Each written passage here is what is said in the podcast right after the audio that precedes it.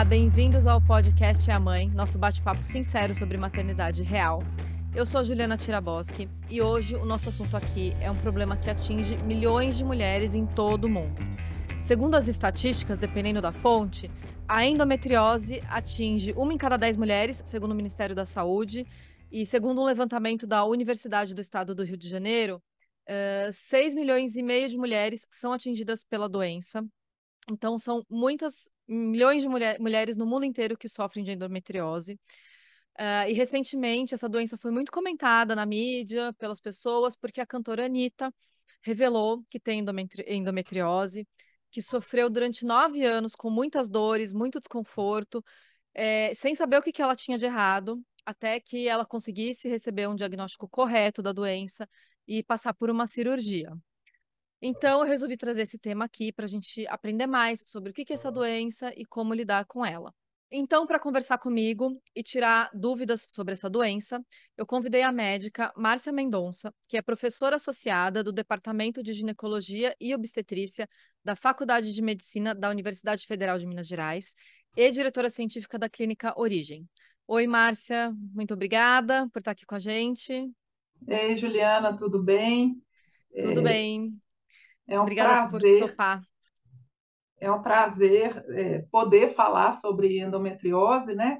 Eu que trabalho com essa doença dita benigna há mais de 20 anos, é, acho ainda incrível que a gente tenha casos como o da Anitta, né? Que é uma pessoa que tem N recursos uhum. para ir a qualquer Sim. médico na hora que ela bem entender. E isso é ainda assustador e vem de, né, de situações, porque todo mundo pergunta: a endometriose é uma doença nova? Não, a endometriose foi descrita pela primeira vez em 1860. Nossa, é, já é muito, é muito, é conhecida há muito tempo. Há muito tempo, mas ela é uma doença que ela é bastante intrigante e desafiadora, uhum. tanto para os médicos tra que trabalham com ela, quanto para as mulheres que sofrem com endometriose. Uhum. Como você bem falou, são milhões de mulheres, é uma em cada dez, mais ou menos.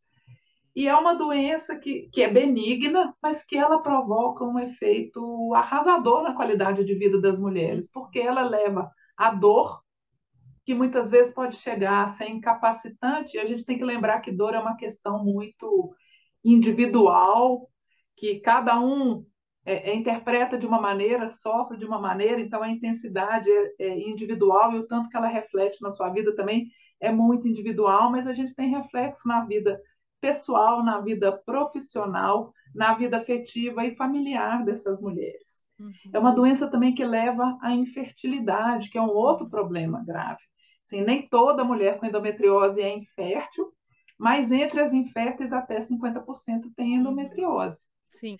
É, esse foi um dos motivos que eu resolvi abordar esse assunto aqui no podcast, porque é um podcast sobre maternidade, sobre gravidez. Então, uhum. eu imagino que muitas mulheres que nos escutam, que estão tentando engravidar, que têm o sonho de ser mães, é, talvez possam estar passando por esse problema, né? E é, talvez seja essa a causa da, da, da dificuldade Sim. de engravidar.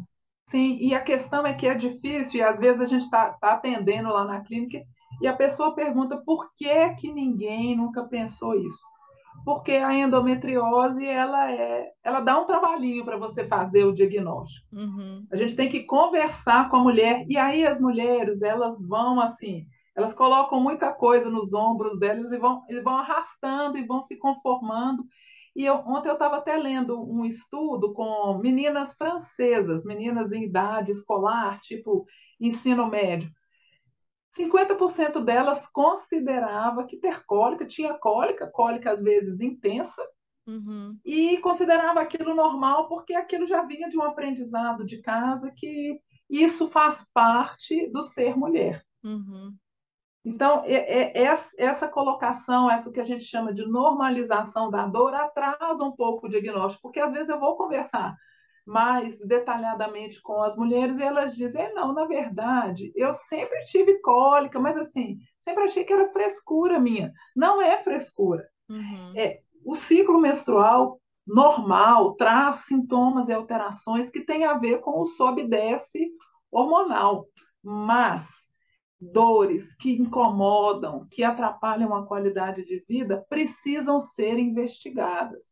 Então, uma avaliação com um ginecologista, né, detalhada, uma avaliação de outros fatores de dor, porque aí também, às vezes, a gente tem sobreposição de, de causas de dor. Algumas vão ter o intestino preso, outras uhum. têm problema muscular, esquelético, de postura e etc. Então, acaba que você vai largando essa questão da dor, vai acumulando as coisas, e quando chega lá na frente que quer engravidar, a gente resgata essa história de meninas que perdiam a aula porque tinham muita cólica e já tinha aquela questão, às vezes, na família: ah, não, é época da menstruação da fulana, a família inteira menstrua.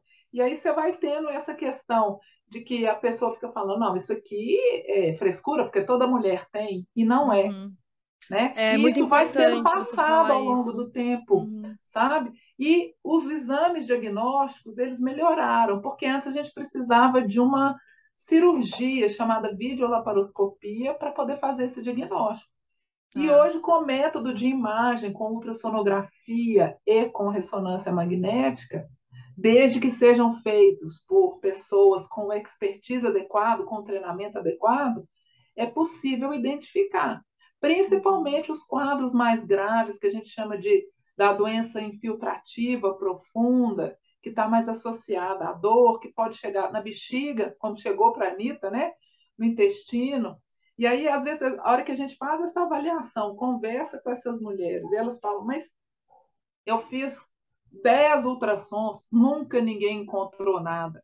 É porque não foi feito da maneira adequada, porque você precisa de um preparo, precisa de um médico capacitado a fazer essa avaliação. Não é qualquer ultrassom que vai diagnosticar não doença. Não é então... qualquer ultrassom. E a outra tá. coisa é que pode existir um quadro de dor com lesões mínimas, é aquilo que eu falei, a dor é individual. Então, uhum. eu, a endometriose ela, ela causa um certo desequilíbrio, assim, não é porque quanto mais endometriose eu tenho, mais doença eu tenho.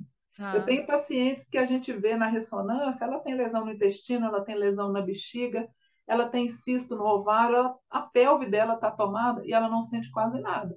E Nossa. eu tenho pacientes que às vezes a gente leva para cirurgia para esclarecer questão de dor, que hoje em dia é mais raro, a gente opera cada vez menos, e você vê que ela tem lesões mínimas que não vão aparecer na ultrassonografia. Mas isso não quer dizer que não exista tratamento para dor ou para a questão da infertilidade. E que não há uma questão assim, não quer dizer que você tem que escolher ou eu engravido ou eu trato a minha dor. É possível fazer as duas coisas. Uhum. É só que você precisa também de médicos que saibam lidar com a doença no uhum. sentido de que hoje em dia a gente é menos invasivo, sejam nos tratamentos e, e na realização de exames. Então, eu posso ter condução pouco invasiva, eu não preciso sair operando toda vez que aquela mulher tem dor ou que surge um cisto de endometriose, por uhum. exemplo. Então, a gente tem tá. que saber lidar com, com a doença, e isso exige um certo preparo também dos médicos. Uhum. Tá.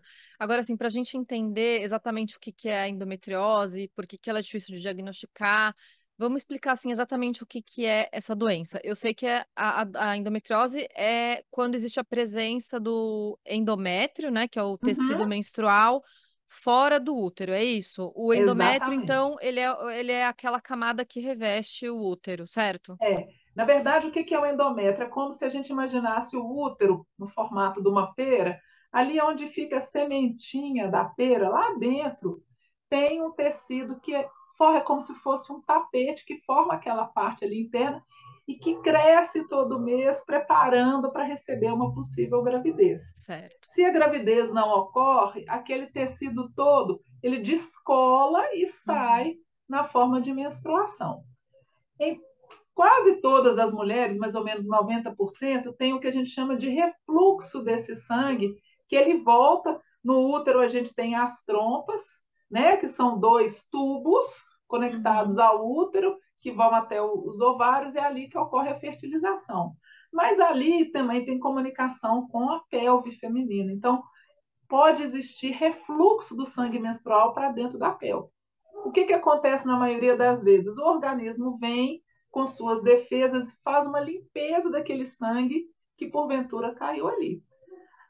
Em mulheres que desenvolvem endometriose, existem vários mecanismos que vão permitir que aquele sangue fique ali e que se desenvolva e que ele se fixa em cima da bexiga, no ovário, em outros órgãos da pelve e comece a menstruar todo mês e aquilo vai produzir um processo inflamatório. Então a gente uhum. vai começar a ver cistos, pequenos nódulos que vão crescendo. Na verdade, eles crescem lentamente ao longo tá. do tempo e aí vão nesse processo inflamatório, né, que existe na pelve das mulheres com endometriose, eles vão causando dor.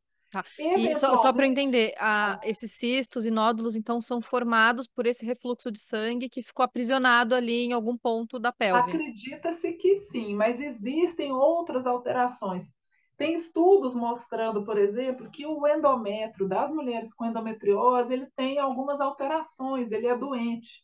E por isso que ele consegue sobreviver e ficar ali dentro. Tem alterações inflamatórias Acredita-se também que a doença, que é essa doença profunda que fica no intestino, na bexiga, ela tem alguns outros mecanismos de transformação. Ou seja, a doença ela é heterogênea, ela pode aparecer em vários órgãos, então ela tem um comportamento que lembra um pouquinho o comportamento do câncer, porque ela aparece em vários lugares, uhum. invade, só que ela não, não é maligna, ela é benigna. É outra preocupação das mulheres com endometriose. A hora que vem a ressonância, vem a ultrassonografia, mostrando aqueles nódulos em vários lugares, muitas têm medo de câncer. Mas a gente sabe que não necessariamente há um aumento da chance de câncer ou que ela tenha uma possibilidade de desenvolver mais. Hum, e por que, que ela é chamada então de uma doença benigna? Por quê? Porque ela não vai se transformar num tumor maligno, é não, é isso? Não, ela não sofre em geral essa transformação, ela não leva em geral à morte, ela não vai se espalhando certo. e tomando conta, mas ela provoca um estrago na qualidade de vida, Sim. porque a mulher vai ter dores, vai ter dor durante a relação, algumas com acometimento intestinal começam inclusive com dor para evacuar, é, vão ter dificuldade para engravidar, porque em algumas situações a endometriose pode levar à obstrução das trompas, certo. mas em muitas mulheres ela acaba não levando à obstrução das trompas, mas ela altera o processo ovulatório, altera o endométrio para poder receber o embrião produz uhum. substâncias que, que dificultam a vida do espermatozoide para produzir fertilização. Então, assim, ela orquestra várias situações que são inadequadas para a gravidez uhum. e a gente acaba tendo que recorrer à fertilização in vitro, que é o bebê de proveta, que é, em geral, o tratamento mais indicado para essas mulheres. Ah, e, e, a ciência, né, os médicos sabem é, por que, que isso acontece, qual é a causa da endometriose, ou isso é uma coisa que assim, pode acontecer com qualquer mulher, não tem como evitar, não tem como prevenir? Não, não tem como evitar, nem como prevenir. A gente não tem um mecanismo, por exemplo, um gene só que leva a doença. São vários mecanismos inflamatórios, mecanismos relacionados à morte celular, à produção de hormônios que estão alterados em conjunto e uhum. que produzem a doença. Então, a, o que, que nós fazemos em geral? A gente às vezes silencia os sintomas da doença, mas nenhum tratamento é curativo. Então, uma vez que você tem endometriose, você sempre vai ter, não tem cura. O cuidado é ao longo do tempo. A gente uhum. consegue melhorar a qualidade de vida, reduzir bastante dor, a gente consegue produzir gravidez, mas tudo isso com tratamentos. Tá, e nem a cirurgia é capaz de curar totalmente Não, a doença. Por melhor que seja a cirurgia. Às vezes a gente recebe muita mulher querendo arranca meu útero que eu vou ficar bem. E o útero, coitado, ele pode ser até removido, mas pode continuar com dor, pode continuar com lesão, porque o útero, a única questão é que você vai parar de menstruar. Mas as lesões que já existem, lá, vão, né? já existem. Uhum. E, e tem, tem alguns estudos, inclusive eu estudei isso no meu doutorado, aquela, aquele nódulozinho de endometriose que está ali menstruando fora do, fora do útero, ele tem alguns mecanismos para facilitar a sobrevivência dele, para se defender de alguns ataques. Então, existem outros mecanismos que a gente ainda desconhece, que pode estar relacionado à, à expressão de algumas moléculas, pode estar relacionado à presença de célula-tronco nessas lesões que mantém a doença sempre hum. Em atividade se renovando. Então, é muito difícil, por melhor que seja né, o cirurgião que vá lá para poder remover o máximo possível, ele não consegue eliminar os mecanismos. Uhum. Então, o que a gente faz é controle e acompanhamento a longo prazo. Tá. Nem gravidez cura a doença. Às vezes eu vejo, gente, eu vou engravidar para poder curar a minha endometriose. Uhum. Você não consegue curar a doença, infelizmente. É, já ouvi falar isso, assim, não aconteceu comigo, mas aconteceu com amigas, com mulheres que eu conheço do próprio médico falar, olha, se você pretende engravidar, é uma boa, porque a gravidez pode te ajudar a curar a endometriose. Isso não acontece. Não, não cura. O que, na verdade, é que a produção hormonal da gravidez é uma produção que é que, que deixa a doença mais quietinha, mais quiescente, tá. mas não necessariamente produz cura. Você, tá. vai, você pode é, ter uma redução de, de atividade. O que, na verdade, acontece é que a doença normalmente ela é lenta. Quando uhum, eu faço certo. um diagnóstico, por exemplo, como o da Anitta, né, de longos anos, você imagina que a doença está ali há em torno de 3 a 5 anos, em alguns casos até a 12 anos. Nossa. que é a doença tempo. anda, é muito tempo. Por isso que é aquela questão, né? Passa em média por cinco médicos, escuta que aquilo dali é normal, que faz uhum. parte de ser mulher, e muitas vezes escuta isso de um ginecologista. E uhum. isso assim, são dados americanos, mas eles são repetidos na França, na Alemanha, na Inglaterra, uhum. aqui no Brasil. E a gente trabalha muito, a Sociedade Brasileira de Endometriose, a SBE, a, a Comissão Nacional Especializada da Febrasgo de Endometriose, trabalha muito, a gente tem protocolos, a gente faz programas educativos para médico, para a população em geral, né? coloca orientações e processo educativo nas redes sociais, mas ainda assim eu continuo recebendo mulheres com essa mesma história. Aí sempre tive dor, uhum. sempre achei, inclusive assim, alunas minhas da faculdade de medicina que colocam isso para elas mesmas. Uhum. Então, é, é, essa questão de colocar para a mulher que né, tô com dor, minha qualidade de vida está ruim, preciso me cuidar, preciso de avaliação, ela é fundamental. E se assim, uhum. alguém falou isso é normal, isso é do ser mulher, não aceite isso. Né? Vá uhum. buscar. Pode ser que algumas mulheres tenham o que a gente chama de dismenorreia primária, que é uma cólica menstrual para o qual a gente não encontra uma alteração. Mas a secundária, que tem a ver principalmente com endometriose, com adenomiose, ela é bastante comum. Então, a primária então, é essa cólica que não tem uma causa específica. Exato, exato. Que é comum demais em adolescente. Tá. Agora, e só a... resgatando, desculpa. Pode falar. Só resgatando esse, esse dado que você trouxe, então, né, de um estudo americano, eu acho muito importante falar sobre isso. Eu achei muito impressionante esse dado. Sim. É um estudo americano da pesquisadora Mary Lou Boweg, que é presidente da Associação de Endometriose, que, como você estava até me explicando antes da gente começar a gravação, né, é uma associação americana que trabalha com a conscientização sobre endometriose para uhum. médicos uhum. e pacientes, né? E nesse estudo que ela fez, é, com mais de 3 mil mulheres, uh, cerca de 61% das mulheres entrevistadas com endometriose escutaram de um médico, incluindo ginecologistas, que não havia nada de errado e que a dor, a dor era normal, e 47% passam por cinco ou mais médicos até obter diagnóstico e tratamento adequados. Quer dizer, é muita peregrinação de médico em médico Muito. até descobrir uma é. solução, né? É.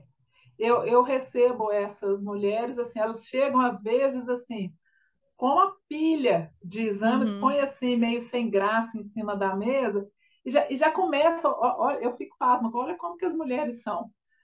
Ai, doutora, minha história é longa, mas eu vou resumir para não tomar muito seu uhum. tempo. Escuta já chega aqui. quase pedindo desculpa, pedindo né? desculpa porque eu fiz um tanto de exame, porque o meu caso é difícil. Então, assim, é, é, é uma questão de que eu acho que as mulheres têm que ter, ter em mente, é que, assim, qualidade de vida é fundamental. Se claro. tem alguma coisa atrapalhando minha qualidade de vida, É muito raro você chegar no consultório médico hoje em dia e não ter absolutamente nada que se possa fazer para melhorar. Uhum.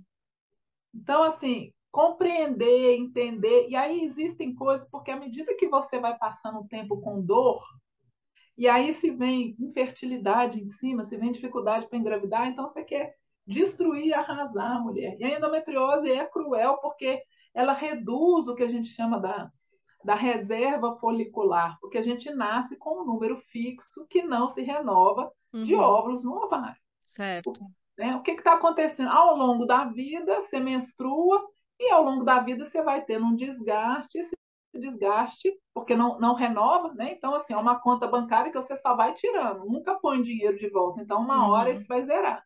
Zera na menopausa, certo. que é em torno dos 50 anos. Só que, para a questão reprodutiva, para a questão de fertilidade, isso começa a piorar muito a partir dos 35 anos e despenca uhum. depois dos 37 em direção aos 40. O que, que acontece com as mulheres? Se você olhar a nossa estatística, de 2008 a 2018 aumentou 56% o número de mulheres que teve parto após os 35 anos, ou seja, adiamento. Uhum. Então, você vai começar a pensar, e aí tem pesquisa mostrando, na Europa, 70% das mulheres entre 30 e 35 anos não está pensando em engravidar. Aqui no Brasil é em torno de 40. Ou seja, se você tem endometriose, começa a querer pensar em engravidar a partir dos 35, você vai ter problema sério. Por quê? Porque você vai ter a idade mais a endometriose te atrapalhando. É por e isso. O, o que, que a endometriose faz que destrói esse ou diminui essa essa é, reserva de, de folículos que a gente tem? Essas alterações moleculares, hormonais que a endometriose provoca, parecem piorar a qualidade do óvulo. Uhum. Então, eu falo para as pacientes, é como se eu estou tentando acelerar e a endometriose vem e puxa o freio de mão. Então, eu reduzo a quantidade, a qualidade dos óvulos. O endométrio que vai lá receber o embriãozinho, ele está de pior qualidade. Então, o embrião precisa conversar com o útero da mãe para poder implantar e produzir a gravidez. Eu tenho esses problemas todos. E a questão da reserva, ela é importante, porque uhum. o que acontece? Além disso, né? Então, existe um estilo de vida moderno, estressante, exposição à poluição ambiental, mudanças climáticas. Acabou de sair uma série de trabalhos mostrando como que toda essa poluição e as mudanças climáticas estão interferindo na fertilidade. Para as mulheres, por exemplo, maquiagem, a comida ultraprocessada, industrializada, que tem os chamados disruptores endócrinos, que são substâncias que podem modular a ação hormonal e levar à infertilidade. Então a gente começa, eu falo que a gente vai enchendo o copo e cada hora vem uma gotinha, então uma hora uhum. entorna. Então, para as mulheres que estão pensando, né, ou que a maioria está pensando em não engravidar antes dos 35 anos, é preciso uma avaliação, vá ao médico, tem exames para avaliar sua reserva ovariana, uhum. veja qual que é a, a, a, o seu planejamento, e se o seu planejamento é para após os 35 anos, pense em congelar óvulo, porque uhum. você não sabe o que você vai enfrentar. Eu falo que o congelamento de óvulo é igual o, o extintor de incêndio. Não necessariamente você precisa dele, mas ele está lá, porque se você ficar esperando um incêndio para pensar onde eu vou procurar um extintor, você vai ter problemas. Como a gente tem uma perda com a idade e a endometriose pode piorar isso um pouco mais, então eu sempre avalio as mulheres que eu faço diagnóstico de endometriose, que não tem perspectiva, não tem planejamento reprodutivo, não sabe quando vai engravidar, não sabe nem se quer engravidar. Uhum. A gente tem essa conversa de avaliação, porque lá na frente, se ela se arrepender ou se ela pensar diferente, não tem como voltar atrás. Certo. Independente de qualquer coisa, a idade vai piorar. Se eu tenho mais uma doença, mais uma alteração, então, deixar uhum. o óvulo congelado faz parte desse planejamento. Então, assim, você está na faixa dos seus 30 e poucos anos, né? ou tem diagnóstico de endometriose, ou não tem definição de parceiro, ou tem parceiro e não sabe se realmente vai querer ser mãe, vai ao médico, faz os exames de avaliação que a gente faz de reserva ovariana. É óbvio que não tem nenhum exame que vai falar, fica tranquila que nos próximos dois anos você tem fertilidade, uhum. porque a, a gente não mede fertilidade humana. E nós, humanos, temos fertilidade ruim. Tá? E a gente perde muito rápido. Se a gente comparar com, com outros mamíferos, o que, que acontece, por exemplo, com uma leoa? Quando ela está uhum. perdendo fertilidade, ela está envelhecida já. O envelhecimento dos outros órgãos e o ovário acompanha. O que, que acontece com as mulheres? Expectativa de vida nossa, assim, vamos num número ruim, 75 anos. As mulheres entram em média na menopausa com 50. Ou seja, você tem mais ou menos ainda mais um terço uhum. de vida com qualidade na pós-menopausa. Então, você tem que parar para pensar né, nesse planejamento e reconhecer isso, porque existe uma ideia que nós lá, eu lá dentro da origem, na clínica de reprodução humana, eu tenho muita tecnologia, eu tenho uma equipe preparada, um laboratório sofisticado, a gente tem medicação, mas qual que é a minha matéria-prima? É o óvulo. Uhum. Então, faz toda a diferença estar tá abaixo dos 35 anos, independente de qualquer coisa, independente de qualquer situação. E se tiver endometriose, então esse né, planejamento tem uma dificuldade a mais, esse planejamento é mais importante ainda, né? É mais importante ainda. Então, assim, as mulheres que né, têm feito maravilhas, que saíram, conquistaram o mercado, que, que são mães, que planejam tanta coisa. Eu tenho visto muita mulher jovem, inteligente, brilhante, que desmorona na cadeira do consultório a hora que percebe que a reserva ovariana está ruim ou que está quase esgotada, que a chance dela vai ser ruim, porque ela tinha todo o planejamento, mas essa questão não foi devidamente pensada ou trabalhada. Uhum. Então, é preciso pensar isso. Nós temos trabalhado muito essa questão de conversar com as mulheres, de falar: eu não sei o que, que vai acontecer. Tem muita mulher que engravida com 40 anos? Tem, tem, tem paciente que vira e fala para mim: ah, mas eu tenho na minha família alguém que engravidou com 40 anos, e eu uhum. falo assim: a minha avó teve o meu pai aos 45 anos, mas ele foi o décimo primeiro. É diferente, são mulheres diferentes épocas diferentes, expostas a, a, a, diferentes poluentes, alimentação, estresse, uma série de coisas.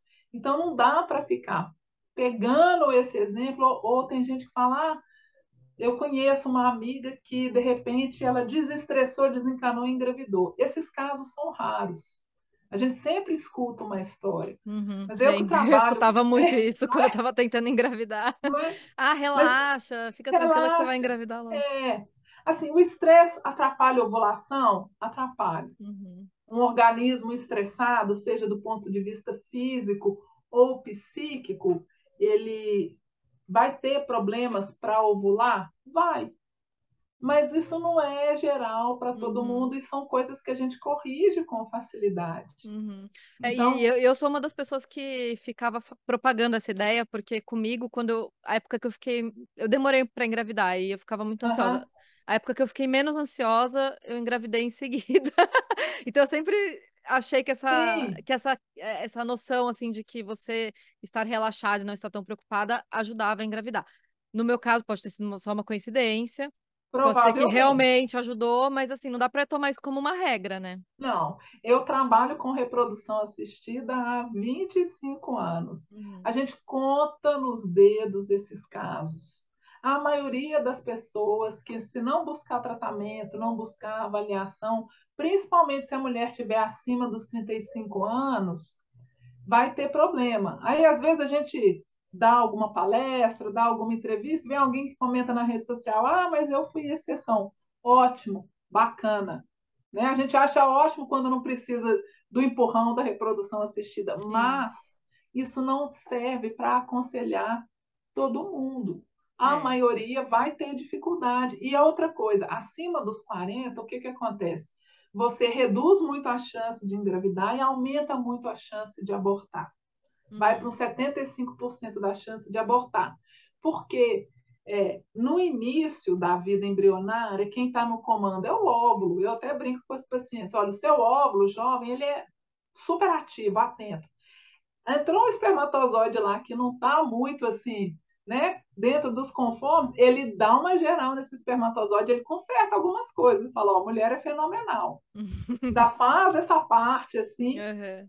Só que com o tempo, o que, que acontece? O óvulo começa a perder um pouco dessa de, desse foco dele. Então a gente começa. Esse superpoder. A, exatamente, a gente começa a ter alterações. Uhum. E o que, que uhum. acontece? Você vai ter anomalias no bebê, anom uhum. as anomalias numéricas de cromossomos que nós chamamos aneuploidias. É, a maioria resulta em abortamento, mas algumas sobrevivem. Uma delas é a síndrome de Down, que é a trissomia uhum. do 21. Mas alterações de outros quatro cromossomos também podem ocorrer, algumas que podem levar a gestação a termo e resultar em morte perinatal ou neonatal. Uhum. Então, tem outra questão também das complicações. Acima de 40 anos, aumentam as chances de complicações na uhum. gestação. Sim. Né?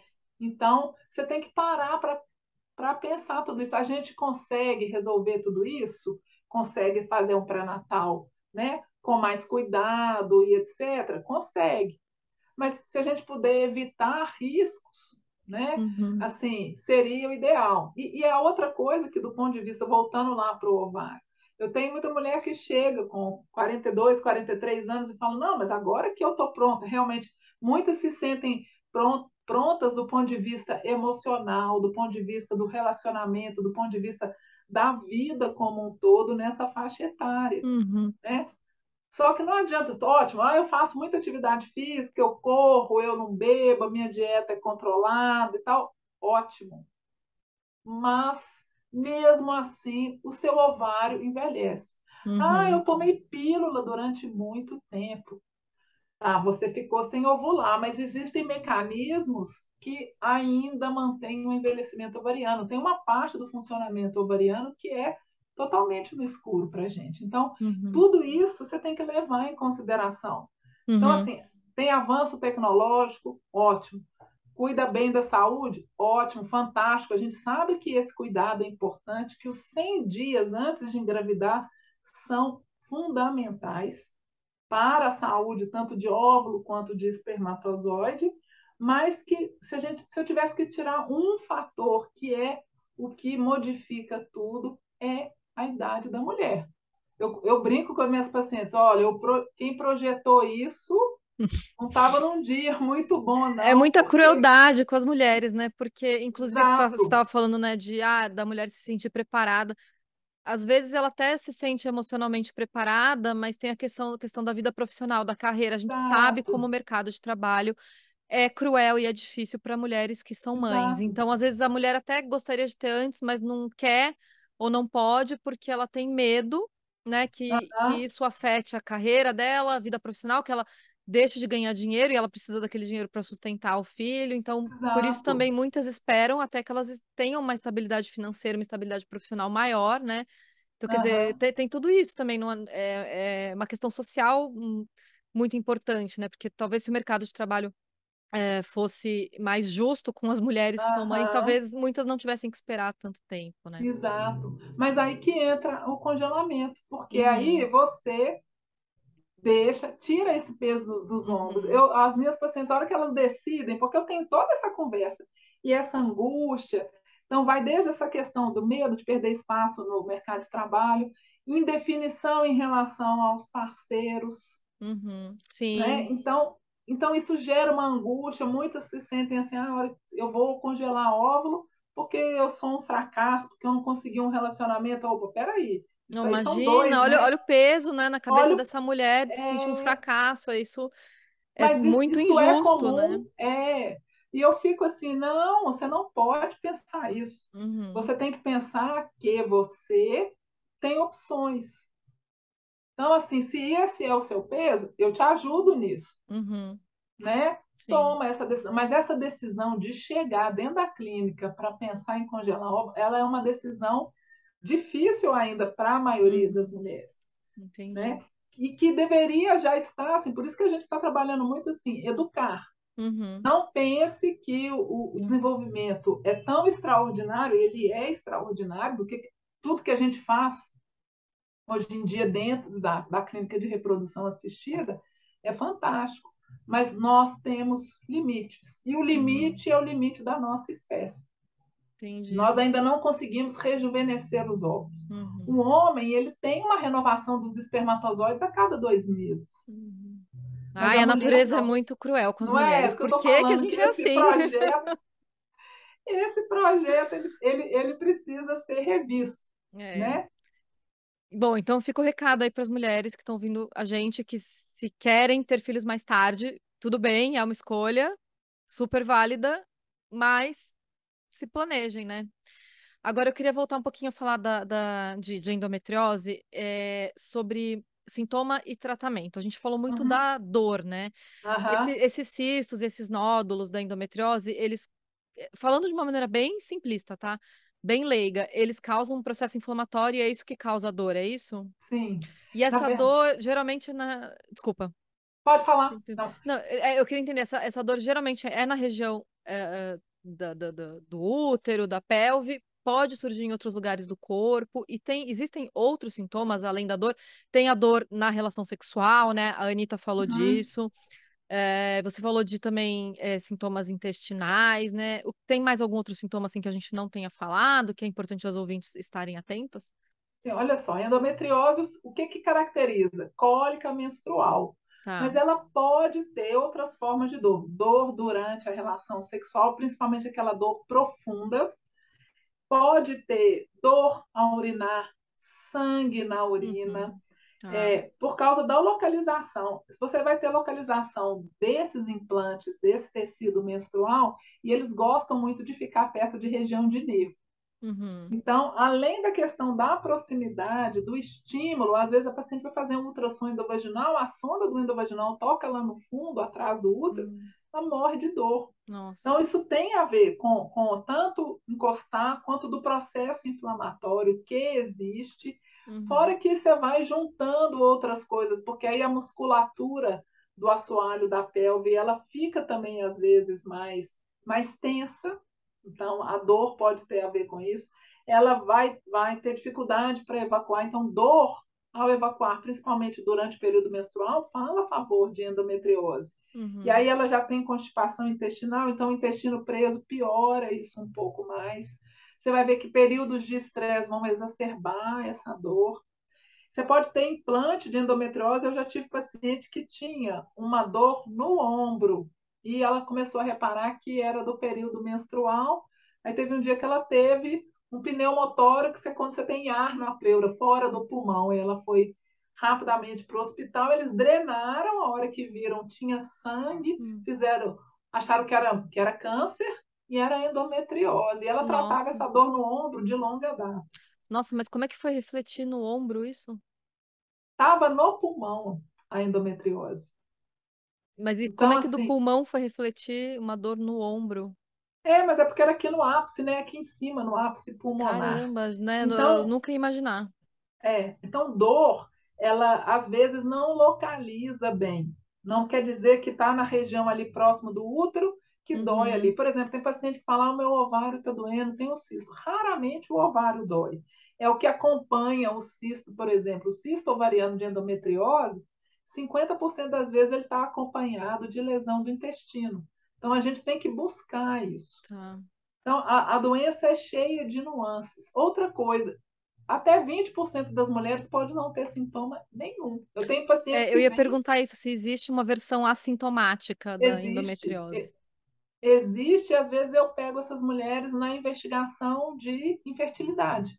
Ah, tá. E aí eu vou fazer a avaliação, vou ver os exames Uhum. E aí eu peço, às vezes, exames mais detalhados e às vezes o paciente cai de costa. Nossa, Nossa mas como? Não sente nada. Mas eu não sinto nada. Sim, você não sente nada, mas tem. Então, uhum. é isso que é a dificuldade da doença. E essa questão de, dessa, dessa complexidade de manifestações, de Cada mulher tem uma doença diferente. E é por isso que é tão difícil diagnosticar, porque eu queria chegar nesse ponto. Por que, é. que tem mulheres que demoram até 12 anos, como você falou, para serem diagnosticadas? É, você falou até que no começo da nossa conversa que antigamente não existia exames que diagnosticassem a endometriose, que era necessário fazer uma cirurgia, uma, uma, uma Uhum. videolaparoscopia, era isso? Isso, uma vídeo. Para identificar. Então, hoje a gente já tem exames, mas depende de como ele é feito, não é qualquer exame.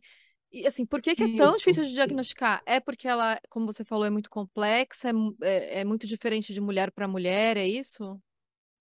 É um pouco de tudo, mas primeiro porque todo mundo acha, inclusive as mulheres, que mulher tem dor mesmo e é assim mesmo, Uhum. isso É faz a, a ser mulher. normalização da dor, né? Normalização da dor.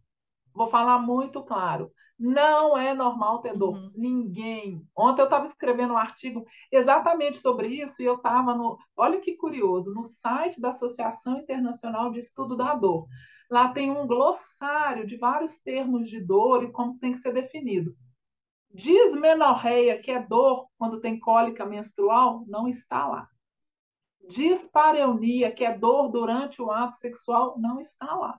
Hum. Então, isso vem das mulheres, vem dos profissionais de saúde que ainda consideram isso, da mulher que se envergonha, né? Nossa, eu tenho essa dor, não é possível, isso aqui, eu sou fraca, eu sou isso, aquilo. Mais uma vez, não é normal ficar tendo dor. Dor precisa ser avaliada Ah, porque Mas sinaliza lesão. e a cólica menstrual, que não é da endometriose, também não é normal sentir? Ter algum grau de dor pode existir. Eu já Tá. falei que isso é muito da sensibilidade. Sim. Cada mulher tem Precisa uma tolerância Exato. diferente, né? Precisa de avaliação. Não encontrou nada, a gente pode fazer vários tratamentos. Não é preciso Uhum. se conformar com isso. Esse Certo. estudo francês que eu estava falando, as meninas, metade nem considerou ir ao médico, achou que aquilo fazia É parte normal, faz do parte ser sofrimento da mulher. mulher que ela Uhum. isso.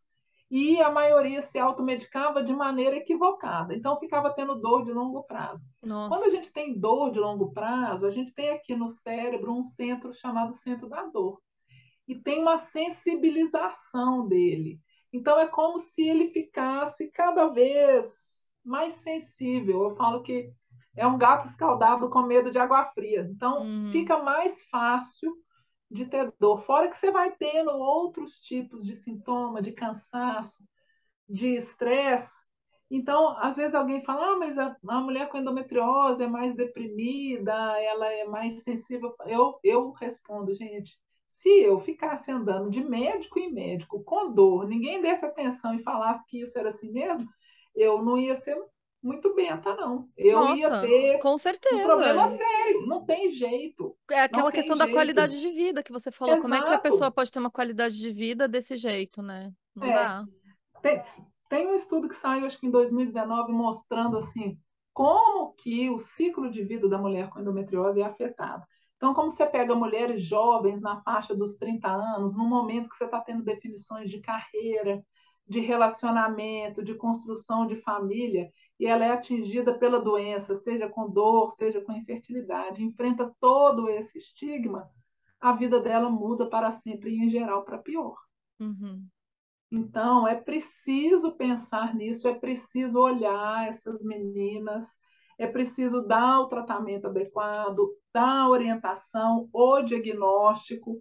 A gente hoje em dia não sai operando, você falou em relação a tratamento. Isso. A cirurgia, ela é uma cirurgia que é feita em situações muito específicas. Se eu tenho, por exemplo, a, a lesão da endometriose querendo obstruir a drenagem da urina, obstruir o caminho lá das fezes no intestino. Eu tenho um cisto que tem uma cara que não se define muito. Uhum. Eu já falei que a associação com câncer ela é bem rara, mas Tá. se eu tenho dúvida é melhor olhar, né? Uhum. Ou se, por exemplo, ela não consegue engravidar porque ela vai ter uma obstrução do intestino se ela engravidar com aquela lesão, mas isso são casos de exceção. Em geral, a gente trabalha, avalia tudo. Primeira coisa, existe alguma coisa que eu preciso operar de qualquer maneira? Não. Se não existe, né, eu posso tratar a dor. O tratamento da dor vai depender assim, ela quer ou não quer engravidar, que na maioria das vezes eu suspendo a menstruação. E eu posso fazer isso de maneira segura e eficaz, com vários tipos de medicamentos hormonal, com DIU medicado. Depende do que, que aquela mulher quer. Tá. Não é só assim, eu falo que a gente não tem a varinha de condão, não é uma Uhum. coisa só. Eu preciso de trazer essa mulher, porque na maioria das vezes a dieta está ruim, o sono, não tem atividade física, então eu ponho em algum tipo de atividade física, chama a fisioterapeuta para ver o assoalho pélvico, às vezes precisa trabalhar o assoalho, precisa fazer uma fisioterapia, um Tem que cuidar pilates. da saúde como um todo. Exato. Eu ponho em acupuntura. Isso são os protocolos que a gente tem de mais avançado para tratamento da dor. Uhum. Tá. É óbvio que tem situações que eu vou fazer todo esse protocolo e isso não funciona, então eu programo um tipo de cirurgia. Mas essa cirurgia, em geral, não envolve a remoção do útero, muito menos dos ovários. Tá. Lembrando que os ovários eles têm um papel fundamental na saúde da mulher.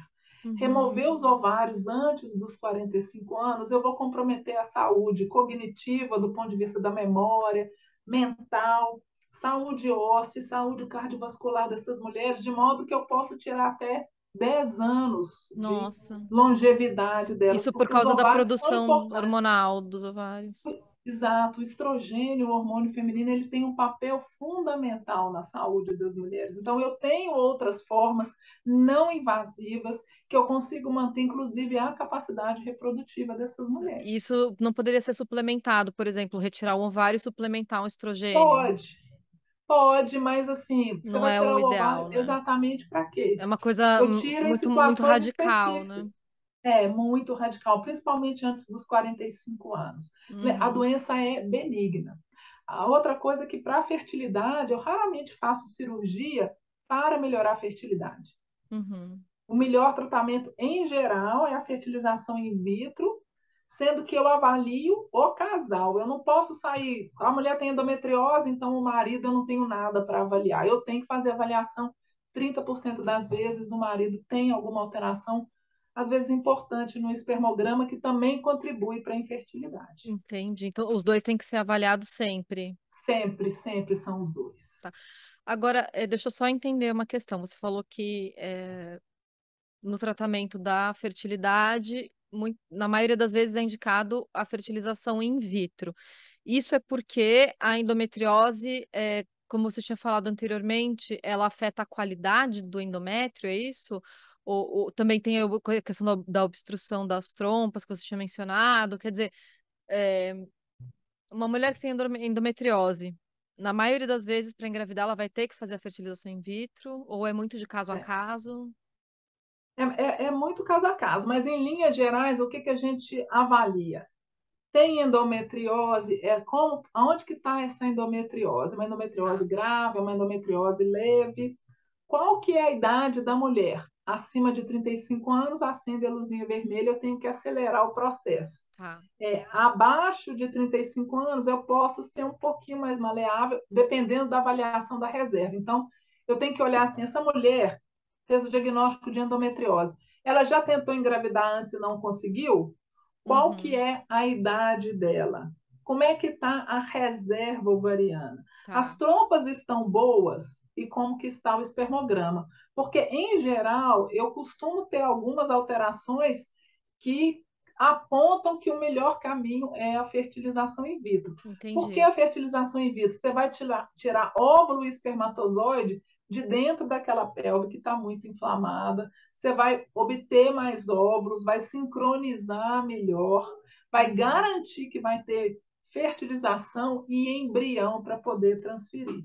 Então, você vai melhorar o processo como um todo, tirando daquele ambiente ruim que tem na pelve da mulher com endometriose. Tá, mas só para a gente entender, no caso de uma mulher que tem endometriose, mas que seja jovem, tem uma boa reserva, o espermograma tá ok, as trompas estão ok também, estão boas, ela pode tentar, eh, ela não tentou engravidar Pode. ainda e, e não conseguiu, então ela É, pode tentar uma gravidez natural, dependendo é. do, do quadro Eu, eu, geral. con- sim, eu converso com as minhas pacientes que eu falo que eu vou deixar em liberdade vigiada, Uhum. eu mando para casa para fazer o dever de casa, Sim, mas eu monitoro. Por quê? tá, Tem algumas que ficam menstruando, não dão conta, ficam tendo dor.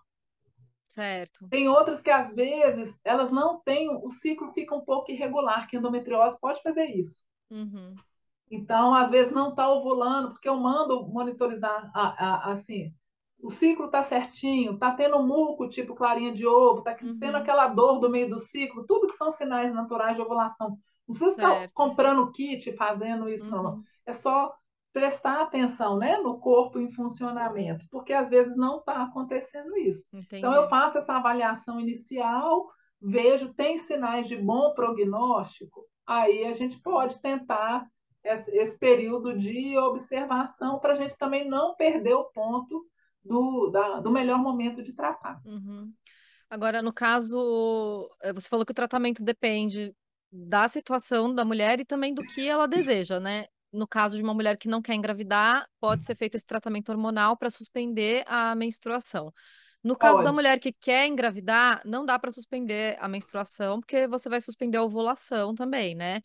E aí, nesses casos, como é feito o tratamento? Tem a, a, a opção da cirurgia, dependendo do caso, mas é, existe outra alternativa de tratamento sem ser a cirúrgica, além de tudo que você falou também de cuidar da saúde em geral, de exercício, alimentação, tem outras alternativas?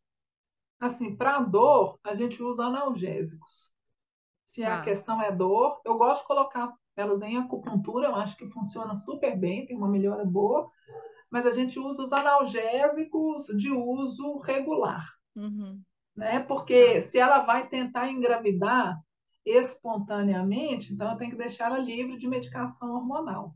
Certo. E aí não existe essa medicação que trata a endometriose, que trata a dor e ainda deixa engravidar, ela não existe. Isso Não aí é existe. o- um sonho de Uhum. quem trabalha com endometriose. Está vindo coisa nova aí o ano que vem, mas não resolve 100%. Hum. O que o que é? É um novo medicamento? é, na verdade, assim, por coincidência, é uma medicação que está vindo aí, que é uma das enzimas que eu estudei no meu doutorado, que trabalha lá dentro do implantezinho, porque aonde você tem esse implantezinho de endometriose, a endometriose gosta de estrogênio, que é o hormônio feminino. Certo. Então, quando a gente faz alguns tratamentos, você bloqueia para reduzir o estrogênio. Só que ali dentro do, do implante, da lesão de endometriose, é como se fosse um micro-universo. Então, ali tem, tem um- uma maneira de você manter o estrogênio circulando mais tempo. É como se a lesão aprendesse a economizar o estrogênio para ela sobreviver mais tempo. É como se Certo. houvesse uma inteligência dentro dessa Uhum. lesão. Eu, eu acho isso assim extraordinário, como É. que você tem esses mecanismos para perpetuar. Então são Uhum. mecanismos locais. Por isso que você não para a doença. Mesmo em tratamento hormonal, a doença continua progredindo, só que ela é bem lenta, Certo. né? E Você lentifica ela mais. Ela é- tem né, um, um comportamento benigno, ela não invade para destruir, para acabar com, com, com o seu organismo. Então, você consegue fazendo esse tipo de controle. Mas é, como dizia meu avô, tinhosa. Então, a gente, por isso, por isso, por isso que é difícil de lidar. Mas está vindo algum, alguma medicação que talvez consiga trabalhar ali dentro do implante e dar uma paralisada nele. Tá, então Não, é- não essa, acabar com o que já está, mas essas, paralisar o funcionamento. tá, então assim, falando também, de novo, de um, de um jeito bem leigo, bem simplista, essas novas medicações têm um mecanismo, então, de, de segurar aquela lesão que já existe, é isso? É, é de- ali o que, que ela vai fazer? É, Você depende desse hormônio, eu vou bloquear a Uhum. ação local desse hormônio, você vai morrer de fome, falando de uma maneira bem, Mas ele bloqueia só localmente? Ele não faz a Só mulher parar de produzir hormônio? Não, não. Ele vai produzir porque a- a- a- o hormônio ele é produzido e aí a gente tem enzimas que quebram ele e inativam. Aí o que, que a endometriose faz? Tira a enzima que inativa ele. Então você pode aumentar a inativação. Tá, mas aí como é que essa enzima vai trabalhar ali onde precisa? É muito Pois é, mas aí, complexo é, é, aí, aí você vai para aquele. Porque a expressão, a, a, a expressão da enzima não implante de endometriose é aberrante. Ela não é natural. Uhum. Ele tem isso para ajudar. É como se ele criasse um, um, um, uma rota de desvio para ele. Aí a medicação vai lá e bloqueia e não vai chegar o hormônio ali, ele não vai conseguir Uhum. sobreviver dessa forma. Aí eu acabo com aquele implante. Mas isso tudo ainda está em fases de estudo. Pode ser que termine os estudos esse ano, que talvez o ano que vem comece a vir mas uhum. ainda está tá distante. O que a gente faz é bloquear a menstruação. Uhum. Tá. Bom, tomara que esses medicamentos cheguem logo aí nas farmácias. Eu sei que esse processo de pesquisa é, né, é muitas vezes lento e longo, mas enfim, é uma, uma esperança aí para as mulheres que, é. É. que sofrem disso. É. Uma, uma, outra coisa, assim, que essas doenças femininas, elas recebem pouco investimento.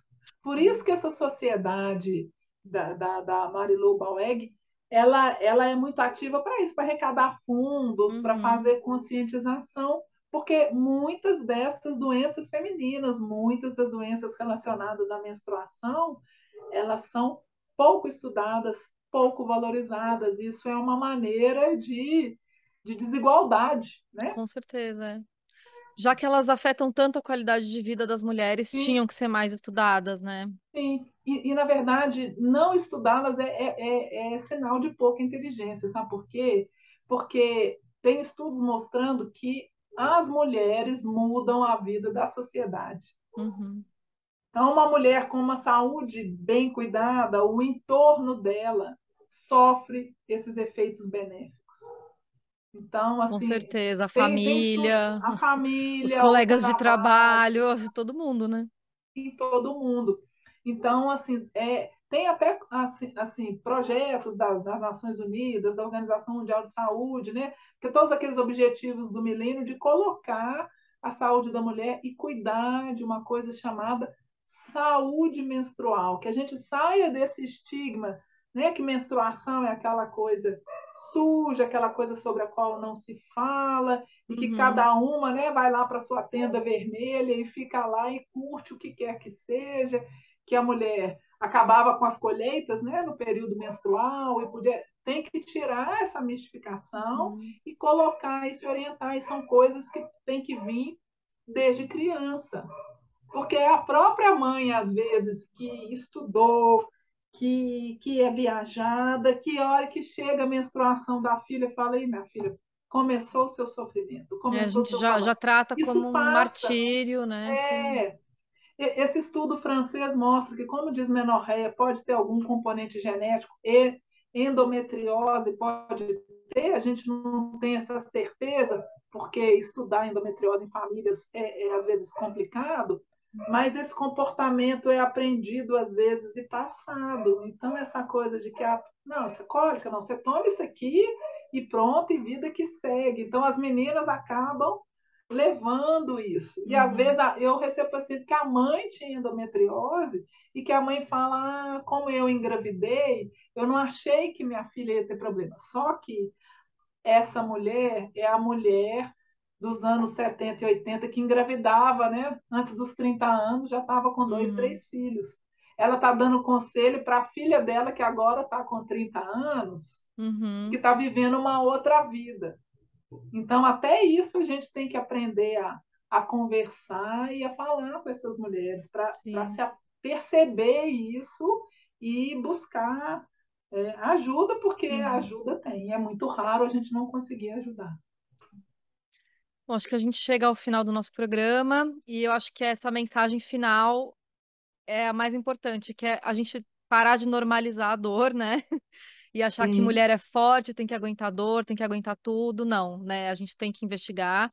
Como você falou, raramente não vai ter nada que não se possa fazer, sempre dá para melhorar a qualidade de vida dessa mulher.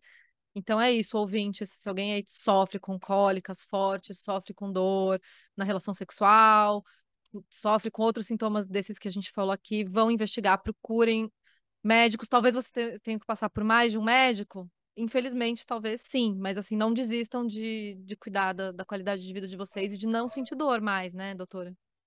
Sim, sim, é o que eu falei, a, a, a mulher, ela é guerreira para tanta coisa, ela tem que ser uhum. guerreira para a saúde, para a qualidade de é. vida dela, ela larga isso tudo para trás e, e, e, isso gera uma bola de neve que aí depois a uhum. vida fica ruim, fica cinza, e às vezes ela nem sabe por quê, e está deprimida, não sabe também por quê. Então, assim, é, é, foco, qualidade de vida, assim, essas mulheres todas extraordinárias que fazem, né, coisas extraordinárias com a família, com os filhos, né, dão apoio, vão buscar uhum. saúde, porque isso é fundamental, isso cuidar de si influencia todo mundo que está uhum. à volta. Não aceite normalização de dor e se o seu sonho é a maternidade, planeje-se. Uhum.